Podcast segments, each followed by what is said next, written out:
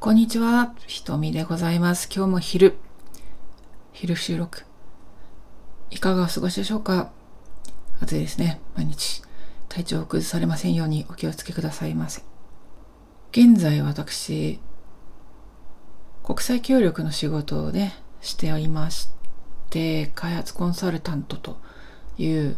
職業なんですけれども、まあ、これを会社の、これを会社員としてね、やってるわけなんですけど。でもそれをやっててちょっと疲れちゃって、体調崩しちゃってですね。で、もう半年ぐらい前から、結構前になりますね。お休みをしてるんですよ。うん。結構長期でお休みをしてますね。で、まあ去年はね、すごくこう、心身ともにひどくなってて、おまけに腰もやばくて、貧血も倒れそうなぐらいやばくて、で、薬を飲んだりとか、いろいろ、あの、修理をしてたんですけどね。最近、その職場の上司と話をして、大変いい上司の方で、自分のこともね、いろいろお話聞いてくださってて、本当に、あの、いい方だなって思うんですけど、まあね、いろんな職場で仕事してきて、そういう人に出会ったことが今までなかったので、まあ、ありがたいなと思ってます。でもそこで思ったんですよね。自分が、自分が幸せになる仕事って何かしらっていう、これね、哲学的というか、うん、そもそも論みたいなところに結局帰ってきちゃうんですけどね。自分が幸せになる仕事って何だろうって。アフリカ研究のゼミを取った大学生の時からですね、ずっとアフリカに関わりたいと思っていて、まあ、仕事でアフリカに行きたいとか、えー国際協力の実務の仕事がしたいとか、そういう願いはあったんですよね。別に開発コンサルタントになりたいって思ったわけじゃなかったんですけど、国際協力の実務の仕事でアフリカ行ったりしたいと思ってて、まあ私は大学卒業したのが99年なのでね、もうだいぶ20年経つんですけど、その間いろんな苦労しましたけれども、いろんな組織で契約の仕事とかね、させていただいて、まあいろんな経験積ませていただいて、で、望み通りアフリカにも滞在したし、ジンバブエに住んだし、それからいろんなアフリカの国も出張したしね、うん、まあ夢っていうものは、若い頃に持ってた夢、学生の時とかね、20代ぐらいに持ってた夢っていうのは、キャリア的な意味の夢ですね、は、叶ってるんですよね。うん。で、まあ、じゃあここから先、どうすんのかなって。この雨雲ラジオでもずっとお話ししてますけど、私は南アフリカの作家ベッシー・ヘッドのことはライフワークとして、まあ、ライフワークとしてって言っても、彼女のことだけをやりたいわけじゃもちろんないんですけど、一つの大きなプロジェクトとしてベッシー・ヘッドのことをやりたいと。翻訳で出翻訳を出版したりとか、いろんな関連の本を書きたいとか、うん、あとは、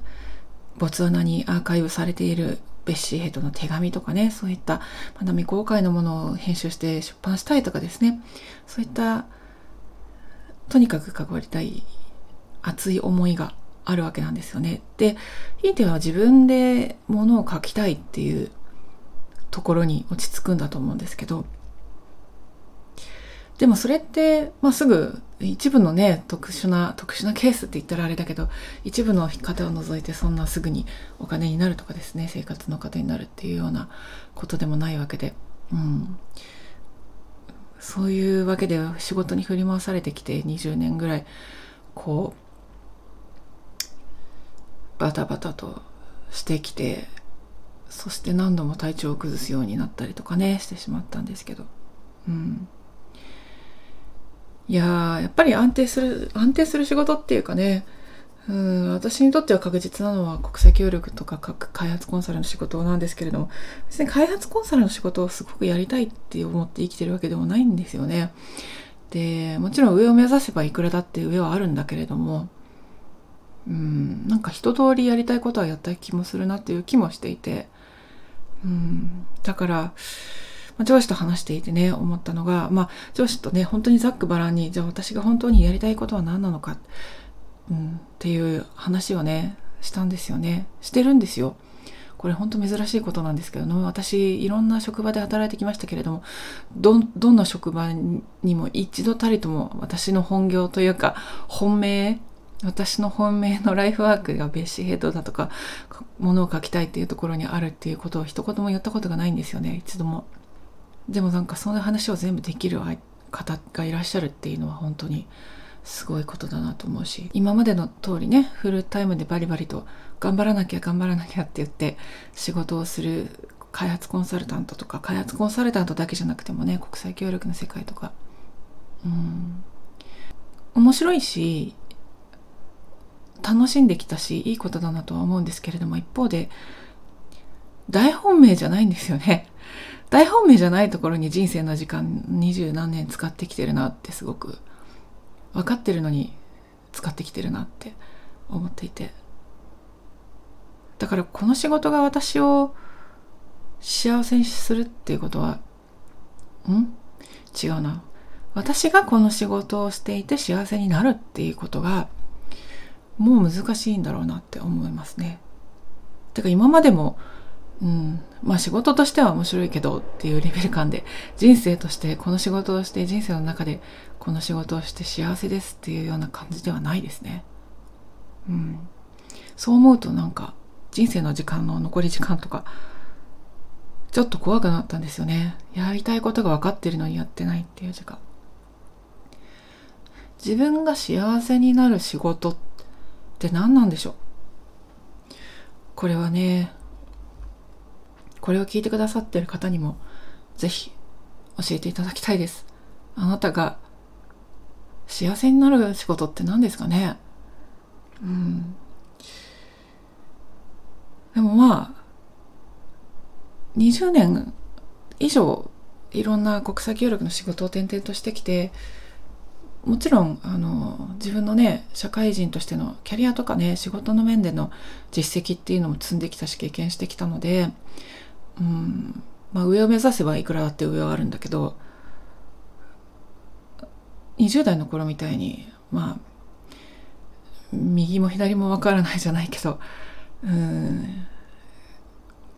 なかなか苦戦するということはうん。